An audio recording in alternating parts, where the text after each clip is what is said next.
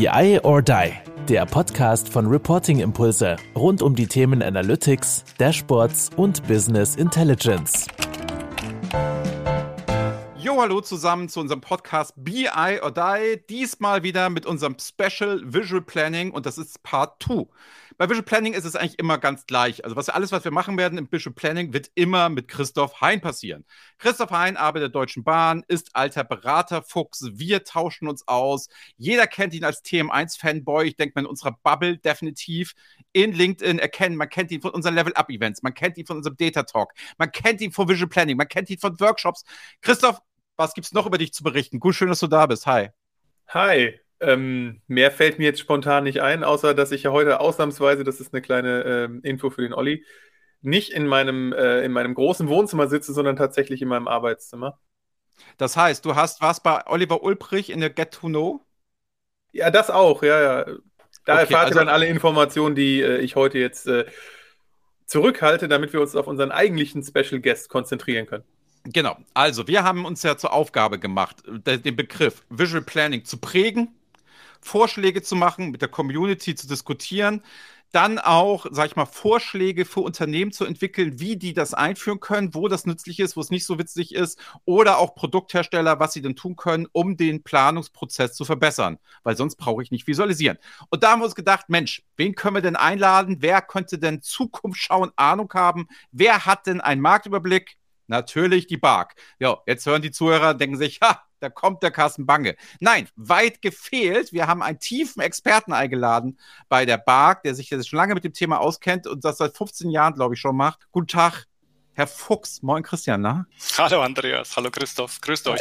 Ja, Christian Fuchs äh, ist mein Name, genau. Ich wurde schon vorgestellt. Ähm, äh, Kollege vom Carsten Bange seit äh, sehr, sehr, sehr vielen Jahren. Und bei uns sind die Analysten ja alle thematisch in irgendeiner Form spezialisiert. Und äh, mein Spezialgebiet ist genau das, äh, Planung, Budgetierung, Forecasting, alles, was damit so zu tun hat. Und äh, ja, den Jobs mache ich seit mittlerweile ähm, fast 15 Jahren, ganz genau. Okay, und das halt in so einer, sag ich mal, Analyse Analystentätigkeit und Beratungstätigkeit und sag, du kennst dich da richtig aus, ne? Also das ist jetzt nicht so, das Thema verfolgt dich jetzt schon ganz schön lange. Ja, wir, ähm, äh, also jeder, der die Bar kennt, weiß ja, dass äh, wir in ganz verschiedenen Bereichen tätig sind und äh, auf der einen Seite natürlich uns angucken, was passiert so am Markt, jetzt von der Trendseite her, um zu schauen, welche Dinge entwickeln sich da ähm, und wie geht das weiter. Und auf der anderen Seite äh, genau richtig, natürlich vor allem auch im Beratungsbereich aktiv, ähm, wo man dann vielen Unternehmen zum Beispiel dabei hilft, äh, Planungslösungen auszuwählen. Das heißt, so ein Klassiker ist einfach natürlich Anforderungen diskutieren, unter anderem auch an die Visualisierung und dann natürlich auch Empfehlungen auszusprechen, wer passt denn am besten dazu. Da frage ich direkt rein.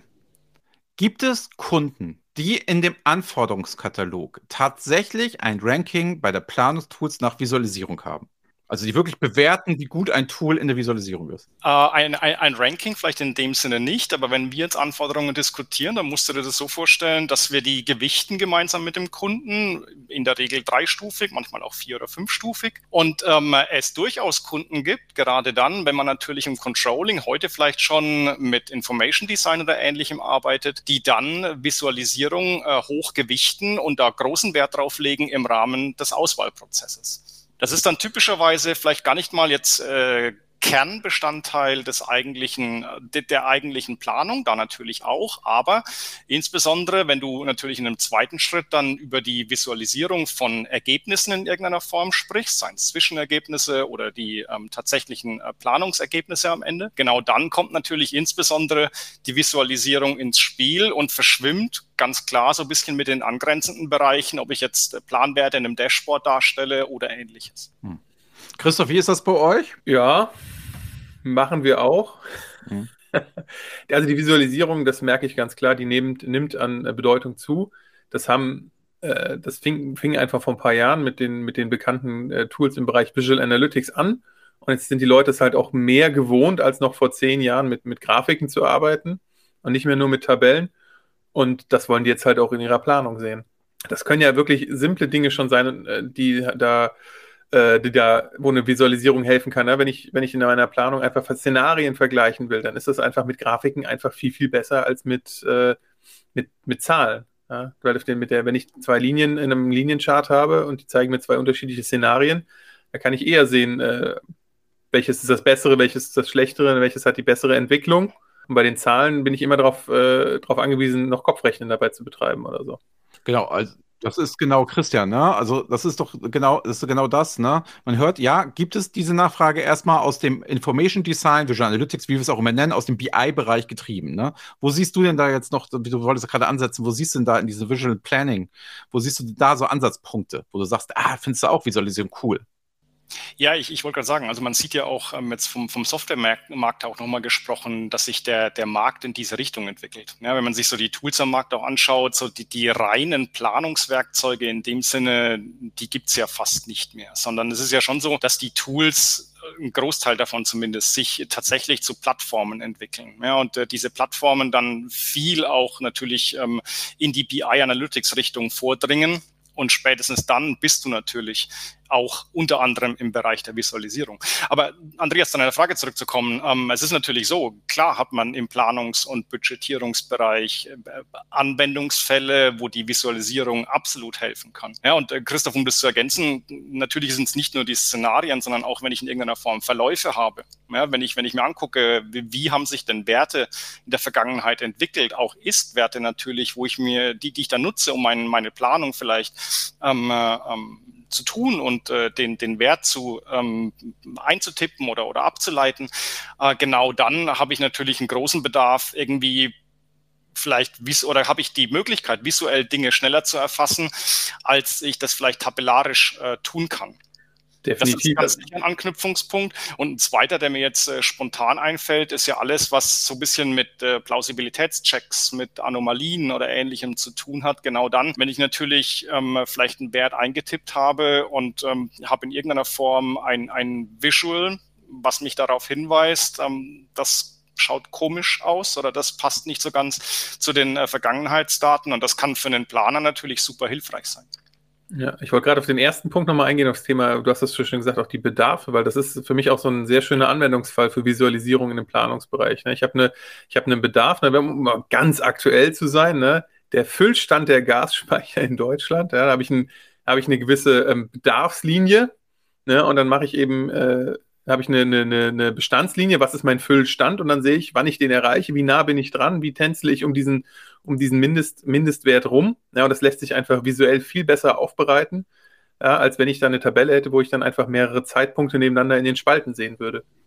Also das ist ja die Gesetzmäßigkeit der Visualisierung. Also kurz mal für alle Zuhörer, kleiner Handformel, ne, kleiner Tipp, den man immer haben kann, heißt, wenn ich Einzelwerte suche, ist die Tabelle stärker wenn ich mehrere Werte überschauen möchte, die Visualisierung. Das heißt, exakte Einzelwerte in einer Tabelle zu finden. Deswegen ist die Frage nicht, ne, Tabelle versus Diagramme oder versus Interaktivität, sondern die Frage ist immer, was ist meine Anforderung? Und ich behaupte, dass in der Planung, ne, belehrt mich gerne als Besserin, Zusammenhänge genauso wichtig sind wie in Analytics. Da ist Visualisierung immer stärker, nur nicht so weit verbreitet. Unsere Hypothese.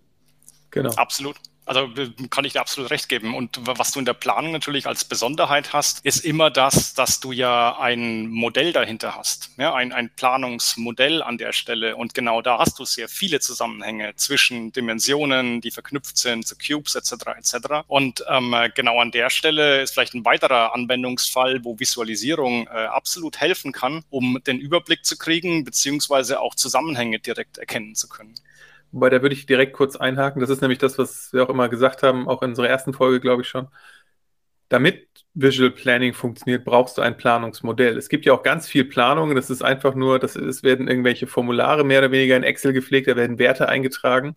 Ja, was du angesprochen hast, du brauchst, ein, brauchst eine Business-Logik, die in einem Modell abgebildet ist, die systemisch abgebildet ist, damit du, dann kannst du Zusammenhänge äh, abbilden. Aber wenn du irgendwie ähm, nicht mal eine Summenformel in deiner Tabelle hast, die, sondern dass alles, die Werte alle per Hand eingetragen sind, dann hast du keine Zusammenhänge, dann kannst du da auch sehr schwierig in meinen Augen ähm, Entwicklungen und ähnliches äh, ableiten. Weder in der Tabelle noch in der Grafik. Also du brauchst, ja, das ist für mich eine Grundvoraussetzung für Visual Planning, du musst äh, die Business-Logik systemisch abgebildet haben.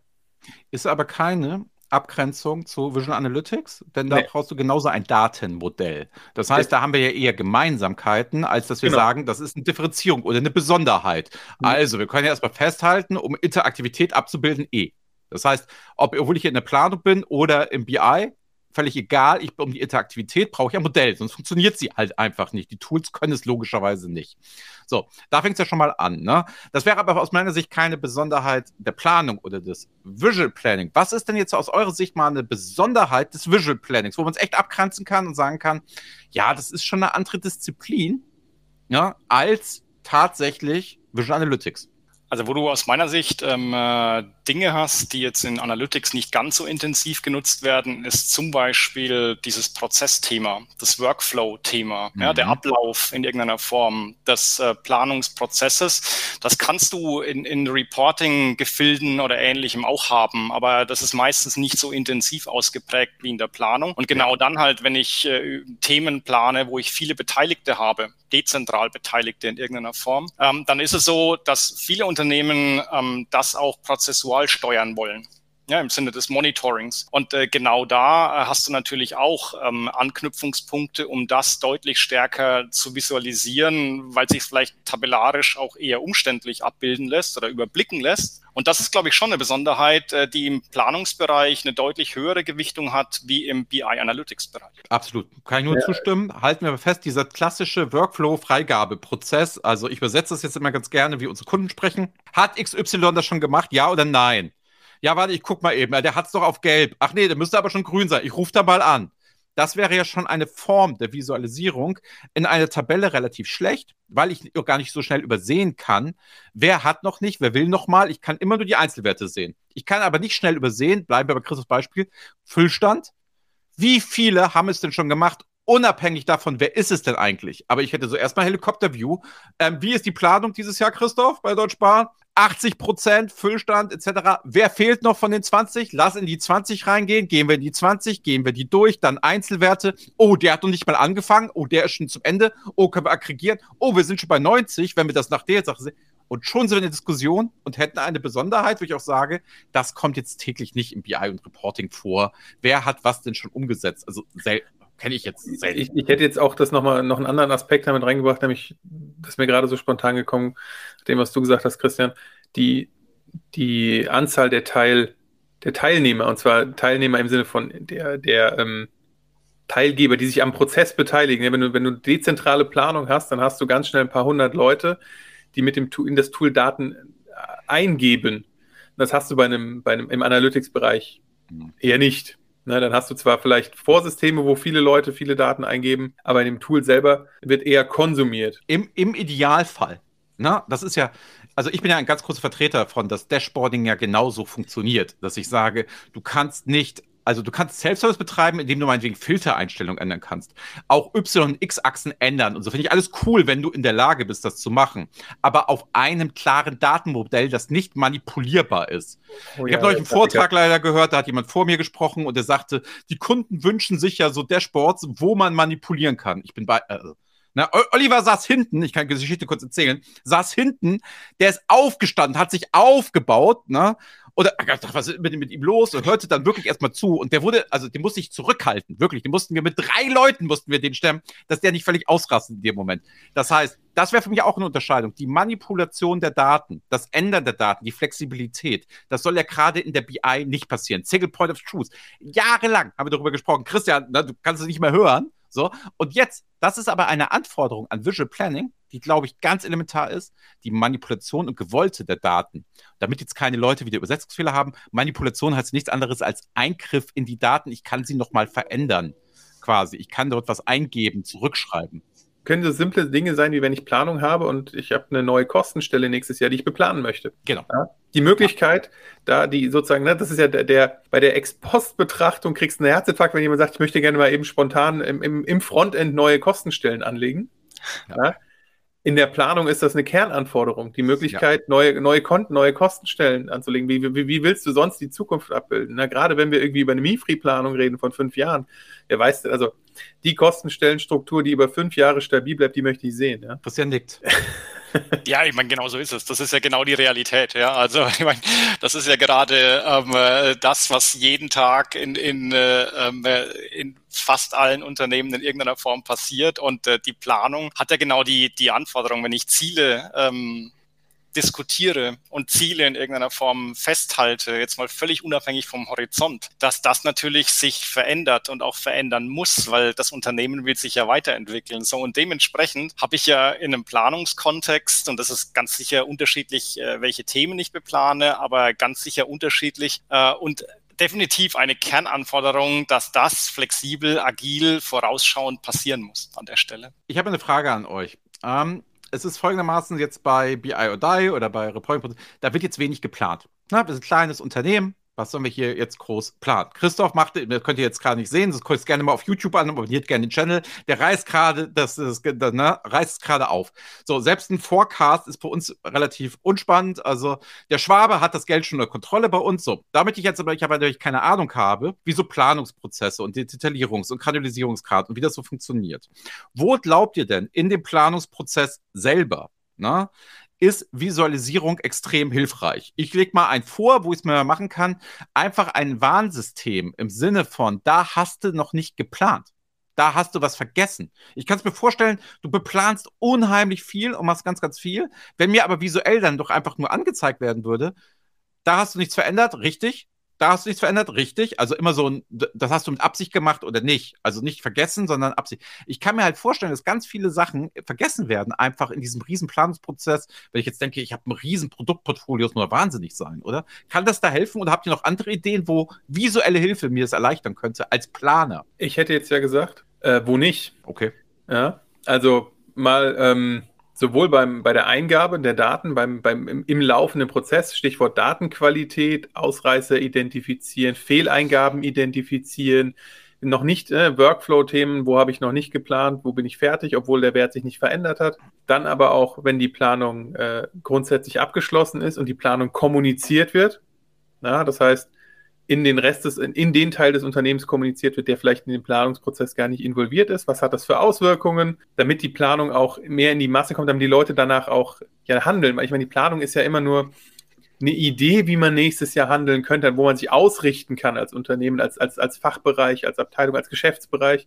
Soll man sich ja im Idealfall an der Planung ausrichten. Damit das passiert, müssen auch, ich nenne es jetzt mal, zahlenfremdere Bereiche mitgenommen werden, müssen wissen, wo, wo, ist die, wo stehen wir, was ist die Planung, was ist, was ist überhaupt die Richtung, in die wir gehen wollen. Und dann äh, im Nachgang natürlich auch bei der, ähm, bei der Analyse der Planung, der Planungsqualität, wie habe ich, ne, Soll-Ist-Vergleich, äh, wo habe ich in meinem Planungsprozess vielleicht Korrelationen, von denen ich vorher noch gar nicht wusste, dass ich sie hatte.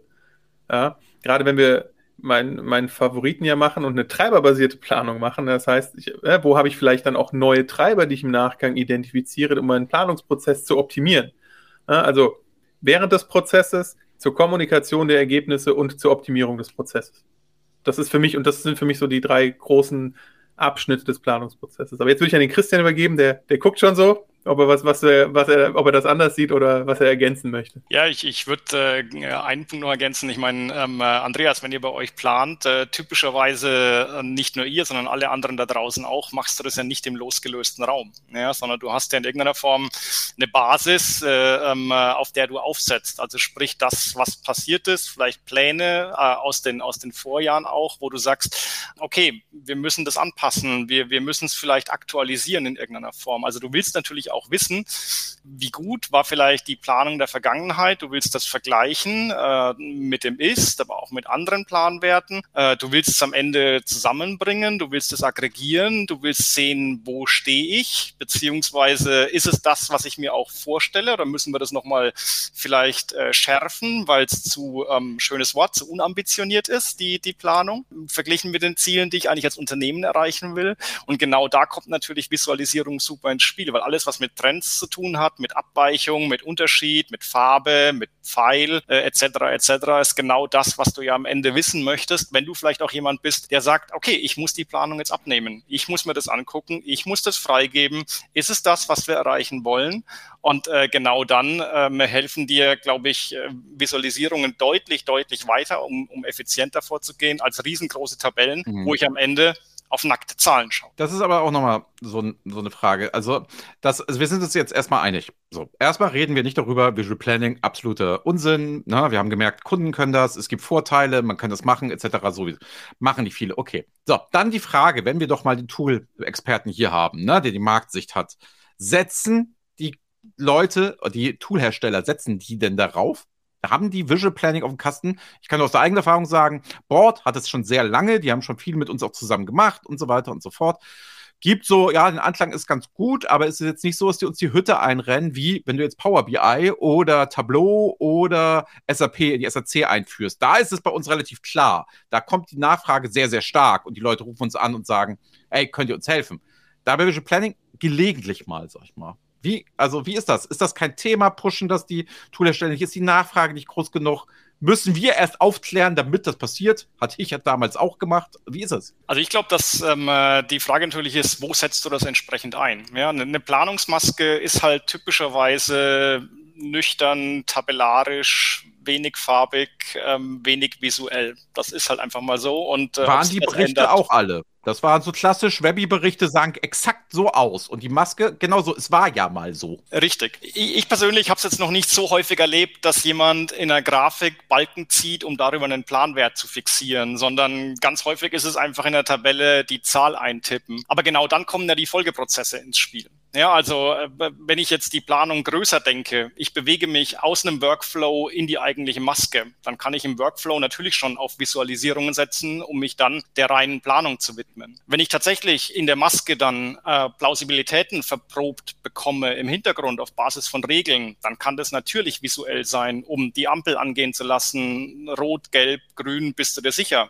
lieber Planer, liebe Planerin. Und dann aber natürlich insbesondere die Verknüpfung zu den Folgethemen und dann ist man man genau eben im Bereich Reporting vielleicht, im Bereich der, ähm, des Dashboardings, im Bereich der Analytik und spätestens dann kommen insbesondere auch Visualisierungen ins Spiel. Also ich persönlich glaube, dass die Themen halt immer stärker verschwimmen und man dann Ansatzpunkte hat, um das, um darüber eben dann am Ende auch die Planung an sich zu verbessern ob es tatsächlich, ob, ob tatsächlich die Dateneingabe, also die nüchterne Plandateneingabe, der wirkliche Use Case für Visual Planning ist, da bin ich mir nicht sicher. Aber Christoph, wie siehst du das?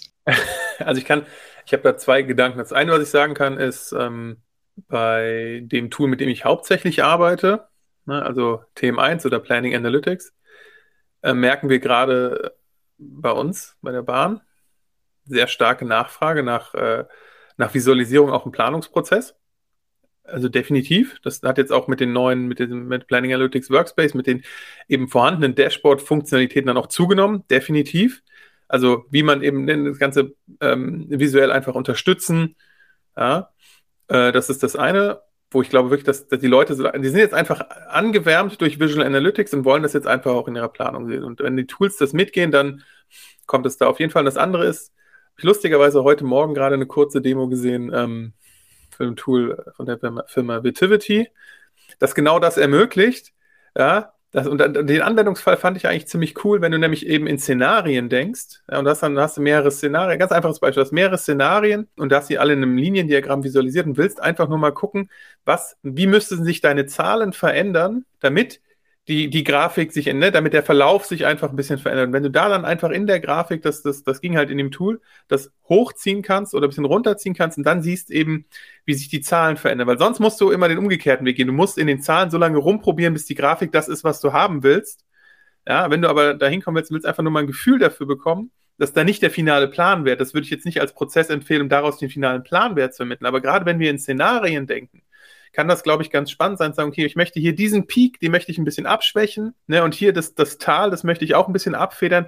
Was muss ich dann machen? Und wenn du dann im Hintergrund eben nicht nur einen Wert, nicht nur die Summenwert verändert, sondern wenn du eben ein komplettes Planungsmodell dahinter hast und der nach irgendeiner Logik zum Beispiel dann einfach dir deine deine Werte auf den, auf, den, auf den untersten Ebenen entsprechend anpasst, kann das halt ein sehr charmanter und einfacher Weg sein, um einfach mal mit, mit den verschiedenen Szenarien zu spielen. Also ich bin eigentlich, habe ich immer gesagt, äh, in der Grafik äh, den Balken nach oben oder nach unten zu ziehen, halte ich für eine Schnapsidee. Ja, aber heute Morgen das Beispiel von Vertivity hat mich da so ein bisschen überzeugt zu sagen, okay, für so, wenn du so denkst, finde ich es eigentlich, finde ich ganz charmant. Ne? Also einfach nicht für die finale Planzahl, aber eben für das Spielen mit den Szenarien. Ja, ich glaube, du musst halt gucken. Ähm, äh, heute im Controlling, also ist ganz bestimmt eine, eine super Funktionalität, super Möglichkeit. Ähm, äh, ob da viele Controlling-Bereiche heute schon sind, ich, ich weiß es nicht. Aber es ist natürlich so, ich meine, Technologie entwickelt sich immer weiter. Ja, und äh, die, die Tools am Markt ähm, sind nicht zwingend reinrassige Planungswerkzeuge, sondern das sind Controlling-Plattformen, viele davon zumindest. Und äh, dementsprechend haben die natürlich auch die Anforderungen und wollen die Kundenanforderungen möglichst breit und in Gänze äh, bedienen. Und äh, dann äh, ist es so, dass klar, solche Visualisierungsmöglichkeiten, insbesondere auch im, im Kontext äh, der Simulation, auch, auch der Treibervisualisierung, ja, der Abhängigkeiten zum Beispiel ja. so einem Modell super hilfreich sein können. Ich habe eine Frage, können die Tools das denn? Also ich rede jetzt mal über Netzwerkdiagramme beispielsweise. Ich rede über Sankey-Diagramme, also hochkomplexe Diagramme, wo wir meistens ja auch Schulung geben müssen. Wie funktionieren die? Wie sehen die aus? Wie baue ich die? Etc. Wir machen das Beispiel des Trends- und Liniendiagramms. Das ist ja für mich als jemand, der Visual Analytics seit zwölf Jahren macht, ne? echt öde, ey. Das kann ich euch ja rauf und runter erzählen, mache ich auch immer gerne mit Kunden. Das kann Oliver Ulbrich auch mittlerweile besser als ich. Aber hochspezielle Diagrammformen, die es ja so gibt, sind die denn genauso etabliert in den Tools? Weil wir reden auf einmal, ich kann euch beruhigen, in der BI nutzen die Leute es auch nicht, obwohl es da ist. Nutzen die Leute es nicht, weil sie nicht in der Lage dazu sind. Es gibt wieder einzelne Bereiche und nicht alle. Ja, wieder kannst du nicht sagen. Ich weiß.